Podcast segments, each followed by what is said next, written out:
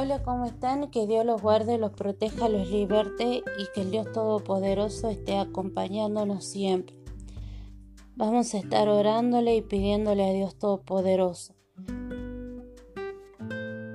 Señor Dios eterno, en esta hora te pedimos del fuego del Espíritu Santo. Te pedimos, Señor, del fuego del Espíritu Santo, del bautismo del Espíritu Santo, para poder comprender, Señor, para poder entender, para poder, Señor, entender, Señor, tu palabra. Te pedimos, Señor, el fuego del, el fuego del Espíritu Santo. Te pedimos, Señor, que estés sobrando, Señor, en nuestras vidas, con dones de discernimiento, de conocimiento, de sabiduría, Señor. En esta hora, Señor, te pedimos que estés atando cualquier obstáculo, que estés atando cualquier distracción, Señor, que pueda impedir, Señor, la revelación de tu palabra en nuestras vidas. Espíritu Santo, en, esta, en este momento te invitamos a formar parte de nuestras vidas. Espíritu Santo, ven Espíritu Santo, rodéanos. Espíritu Santo, bautízanos. Espíritu Santo, transfórmanos.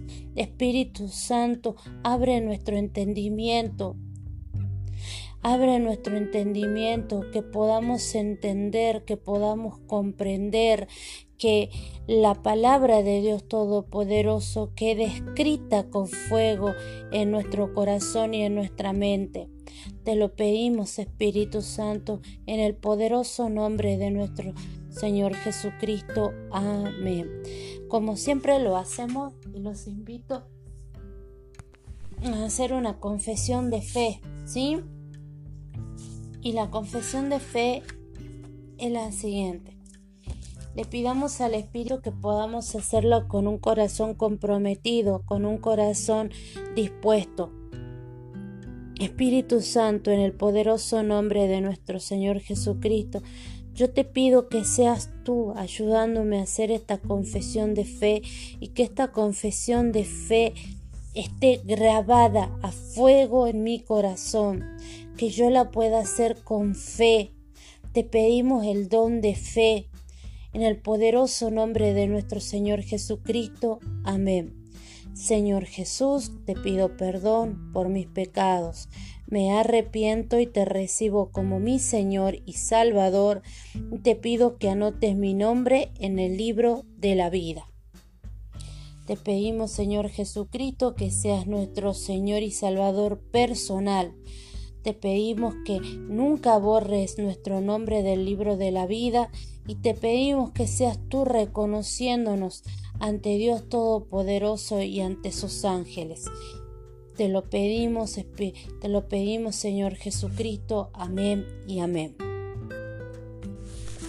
Ahora sí, vamos a hacer lo que sería la lectura del libro de Génesis. En este caso vamos a estar leyendo el capítulo 47 y dice así.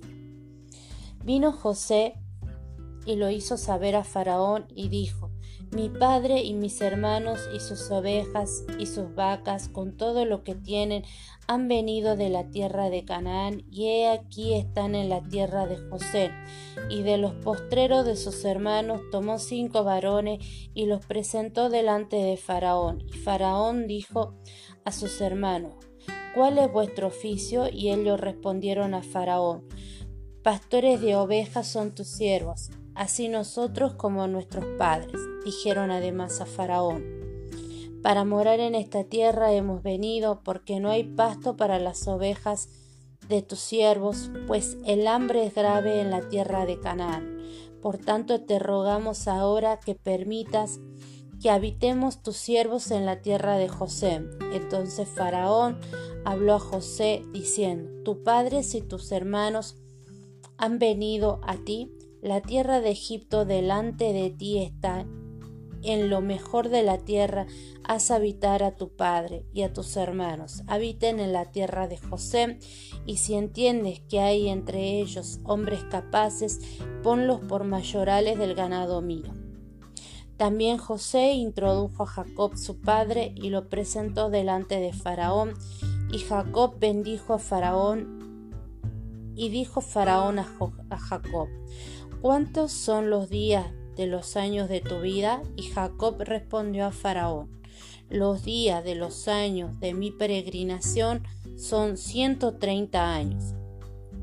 Pocos y malos han sido los días de los años de mi vida, y no han llegado a los días de los años de la vida de mis padres en los días de su peregrinación.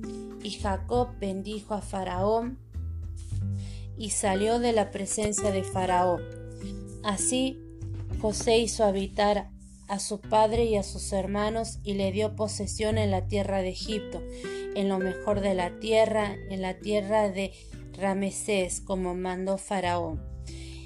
Y alimentaba José a su padre y a sus hermanos y a toda la casa de su padre, con pan según el número de sus hijos.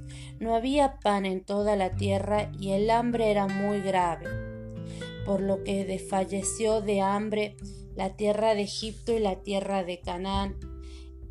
Y recogió José todo el dinero que había en la tierra de Egipto y en la tierra de Canaán por los alimentos que él compraba y metió José el dinero en casa de Faraón. Dice, acabado el dinero de la tierra de Egipto y de la tierra de Canaán, vino todo Egipto a José diciendo, danos pan. ¿Por qué moriremos delante de ti? por haberse acabado el dinero? Y José dijo, Dad vuestros ganados y yo os daré por vuestros ganados si, si se ha acabado el dinero. Y ellos trajeron su ganado a José, y José le dio alimento por caballo y por el ganado de las ovejas y por el ganado de las vacas y por asnos, y le sustentó de pan por todos sus ganados aquel año. Acabado aquel año, vinieron a él el segundo año y le dijeron, No encubrimos a nuestro Señor que el dinero ciertamente se ha acabado, también el ganado es ya de nuestro Señor. Nada ha quedado delante de nuestro Señor sino nuestros cuerpos y nuestra tierra. ¿Por qué moriremos delante de tus ojos si así nosotros como nuestra tierra? Cómpranos a nosotros y a nuestra tierra y a nuestra tierra por pan, y seremos nosotros y nuestra tierra siervos de Faraón, y danos semilla para que vivamos y no muramos y sea asolada la tierra. Entonces compró José toda la tierra de Egipto para Faraón, pues los egipcios vendieron cada uno su tierra porque se agravó el hambre cada sobre ellos y la tierra vino a ser de Faraón y el pueblo lo hizo y al pueblo lo hizo pasar a las ciudades desde un extremo al otro del territorio de Egipto. Solamente la tierra de los sacerdotes no compró por cuanto los sacerdotes tenían ración de Faraón y ellos comían la ración que Faraón les daba. Por eso no vendieron sus tierras. Y José dijo al pueblo, He aquí os he comprado hoy a vosotros y a vuestra tierra, para Faraón. Ed aquí semilla y sembraréis la tierra. De los frutos daréis el quinto a Faraón, y las cuatro partes serán vuestras para sembrar la tierra y para vuestro mantenimiento, y de lo que están en vuestras casas para que coman vuestros niños. Y ellos respondieron, la vida nos ha dado, hallamos gracia en ojos de nuestro Señor y seamos siervos de Faraón. Entonces José le puso por ley hasta, hasta hoy sobre la tierra de Egipto, señalando para Faraón el quinto, excepto solo la tierra de los sacerdotes que no fue de Faraón. Así habitó Israel en la tierra de Egipto, en la tierra de José, y tomaron posesión de ella, y se aumentaron y se multiplicaron en gran manera. Y vivió Jacob en la tierra de Egipto diecisiete años, y fueron los días de Jacob, los años de su vida, ciento cuarenta y siete años. Y llegaron los días de Israel para morir, y llamó José su hijo y le dijo, si he hallado ahora gracia en tus ojos, te ruego que pongas tu mano debajo de mi muslo y harás conmigo misericordia y verdad. Te ruego que no, no me entierres en Egipto, mas cuanto duerman, mas cuando duerma con mis padres me llevarás de Egipto y me sepultarás en el sepulcro de ellos. Y José respondió, haré como tú dices e Israel dijo, Júramelo. Y José lo juró. Entonces Israel se inclinó sobre la cabecera de la cama. Esa sería la lectura del capítulo 47. Ahora vamos a ver lo que es la explicación de este capítulo. Y la explicación de este capítulo dice así. Versículos del 1 al 6. José lleva a cinco de ellos, es decir, a cinco de sus hermanos, ante la presencia de Faraón y le comunica que su familia se encuentra en ese momento en la tierra de José. Después de responder a las preguntas del faraón, los hermanos le, ruegan que les permita habitar en José. El faraón les concede generosamente su petición. Versículo del 7 al 10. Jacob presenta a su padre ante el faraón. Jacob bendijo a faraón. La imagen de Jacob bendiciendo a Faraón adquiere un significado especial al considerarla en el contexto del conjunto del libro de Génesis representa al linaje de Abraham y a su simiente como mediador de bendiciones de las bendiciones de Dios al resto de la humanidad.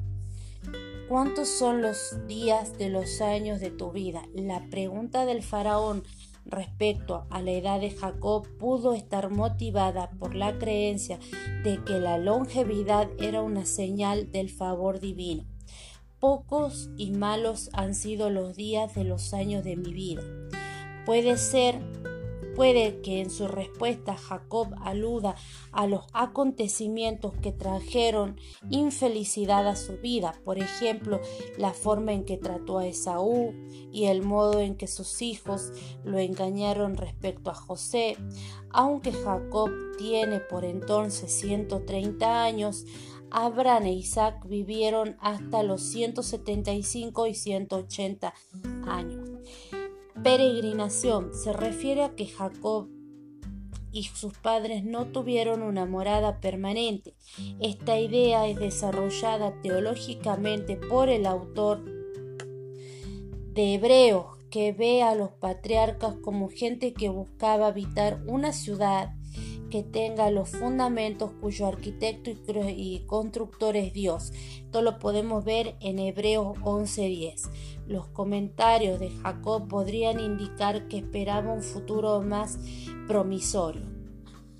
Versículo del 11 al 12. José adjudica tierra a su familia en la tierra de Ramasés. Anteriormente se, había utilizado la designación tierra de José para referirse a todo el territorio en el que iban a habitar. Esto lo podemos ver en Génesis 45.10 y Génesis 46.28.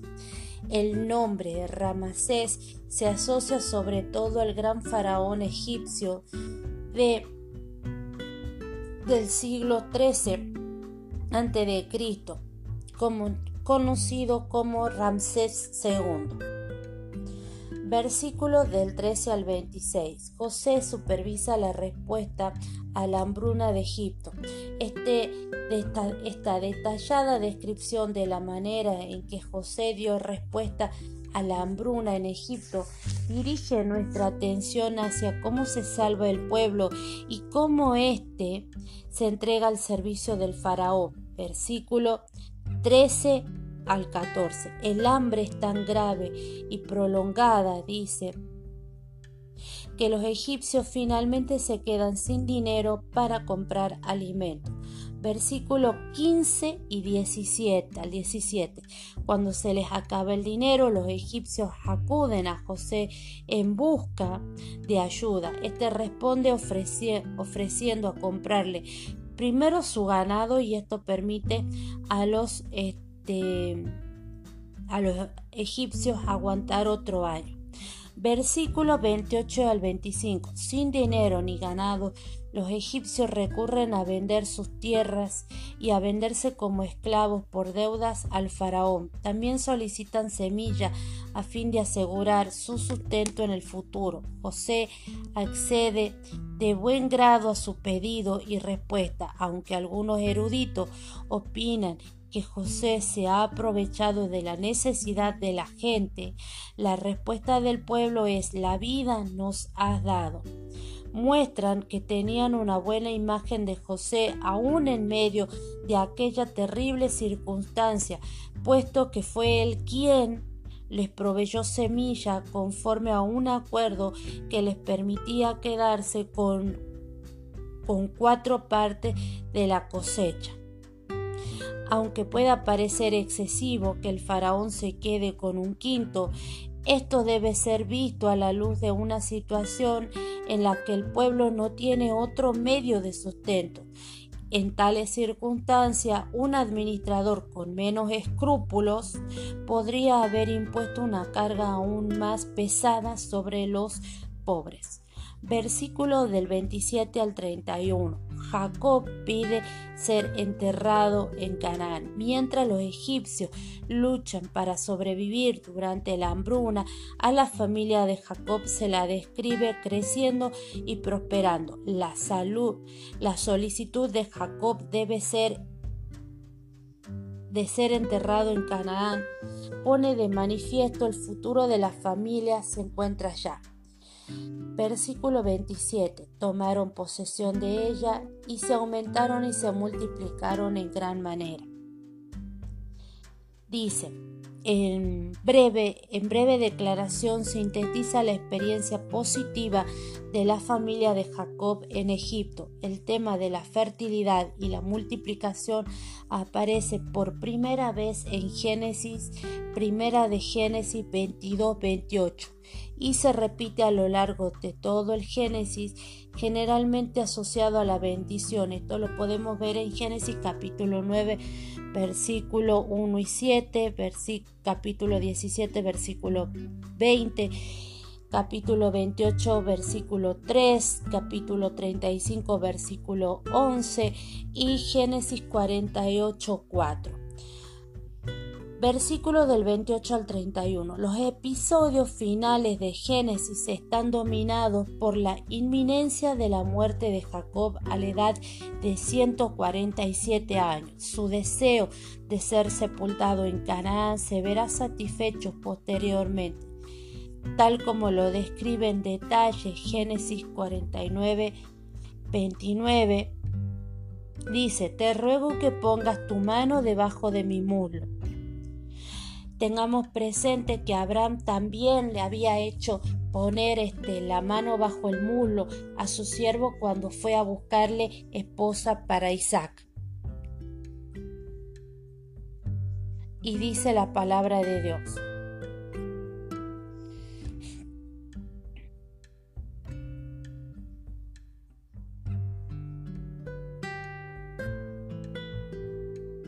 Muy bien. Se inclinó sobre la cabecera de su cama. Jacob se inclina posiblemente en adoración o quizás en señal de gratitud hacia su hijo, lo que cumpliría la predicción del sueño de José, o bien a causa de su debilidad. Esa sería la explicación del capítulo 47. Yo la verdad que acá me parece importante ver dos cosas, ¿sí? Tres cosas. Primero, que Dios Todopoderoso, a pesar de la situación tan grave que estaba viviendo eh, la familia de Israel, la familia de Jacob, Dios lo, lo sigue bendiciendo y multiplicando. Pidámosle a Dios que Él nos ayude a salir adelante. Segundo, para mí acá hay un proceso que es que la hambruna que trae pobreza, ¿Por qué? Porque uno no puede generar este dinero, no puede generar un ingreso. Entonces empieza a deshacerse de lo que tiene. En este caso se deshacen del dinero que lo compran por alimento, del ganado por alimento. Después el hombre y la tierra son dados por alimento. ¿sí? Tengamos en cuenta que llega un momento en que ya eh, la situación de hambre o la situación en Egipto era tan grande que ya se tuvieron que vender ellos como esclavos de, esta, del faraón para poder sustentarnos. ¿Cuántas veces nosotros no somos esclavos de las deudas porque no sabemos administrar o porque en un determinado momento hemos tenido una gran ganancia y no le hemos sabido ahorrar, no le hemos sabido este, guardar, multiplicar? Pidámosle a Dios Todopoderoso que el Señor esté atando todo espíritu de endeudamiento, que no permita que ni yo ni ustedes nos endeudemos. Miren que yo soy especialista en eso y le vengo pidiendo al Señor, ¿sí? Ahora bien, y segundo, me parece importante lo que dice, ¿no? Habla del principio de que de los frutos le daréis la quinta parte al faraón. Habla que el faraón es dueño de todo lo que tiene el pueblo, por lo tanto él le tienen que dar un quinto. Tengamos en cuenta o, tracemos un paralelismo que Dios Todopoderoso es el dueño y Señor de todo lo que tenemos y que nosotros a cambio Él nos pide un 10% de lo que tenemos. Miremos cómo se marca acá un paralelismo entre el, faraón y, Dios Todopoderoso, ¿sí? Como que Dios en este momento, cuando nosotros le entregamos nuestra vida, Él viene a ser Señor y Salvador nuestro y es el dueño de todo lo que nosotros tenemos aún del trabajo que nos da, que tenemos que cuidarlo, que tenemos que hacer un buen trabajo, porque nosotros no trabajamos para el hombre, nosotros trabajamos para Dios. Y ahí es cuando nosotros tenemos que tomar conciencia de dar el diezmo. Le digo porque la verdad que es algo que el diezmo cuesta. A mí me ha costado entenderlo, pero, pero es así, ¿sí? entonces le pidamos eso al Señor. Padre Todopoderoso, Padre Misericordioso, Padre Eterno, en el poderoso nombre de nuestro Señor Jesucristo. Escucha nuestra voz. Señor, yo no sé bajo qué situación están pasando, qué situación están viviendo, Señor, pero tú eres un Dios que todo lo ve, que todo lo sabe, Señor. En esta hora te pido, Señor, que tu mano poderosa esté bendiciendo a mi familia, a mis padres y esté bendiciendo a, las familias de las personas que escuchan estos podcasts, que la mano poderosa esté sobre nosotros, Señor, en todo momento y en todo lugar. Que por más que estemos pasando una situación difícil, una situación agobiante, una situación estresante, tu mano poderosa esté sobre nuestras cabezas y nos permita crecer y salir adelante tomados de tu mano, porque, porque tú eres el Dios todopoderoso, porque tú eres el Dios misericordioso, porque tú eres el Dios eterno.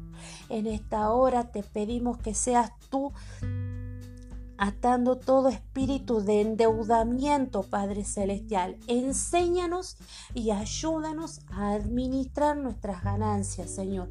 Te pido que tu mano poderosa, Señor, esté sobre nuestras casas y yo declaro, Señor, casa de Dios y puerta del cielo casa de Dios y puerta del cielo, en el poderoso nombre de nuestro Señor Jesucristo, para la gloria y honra de tu nombre.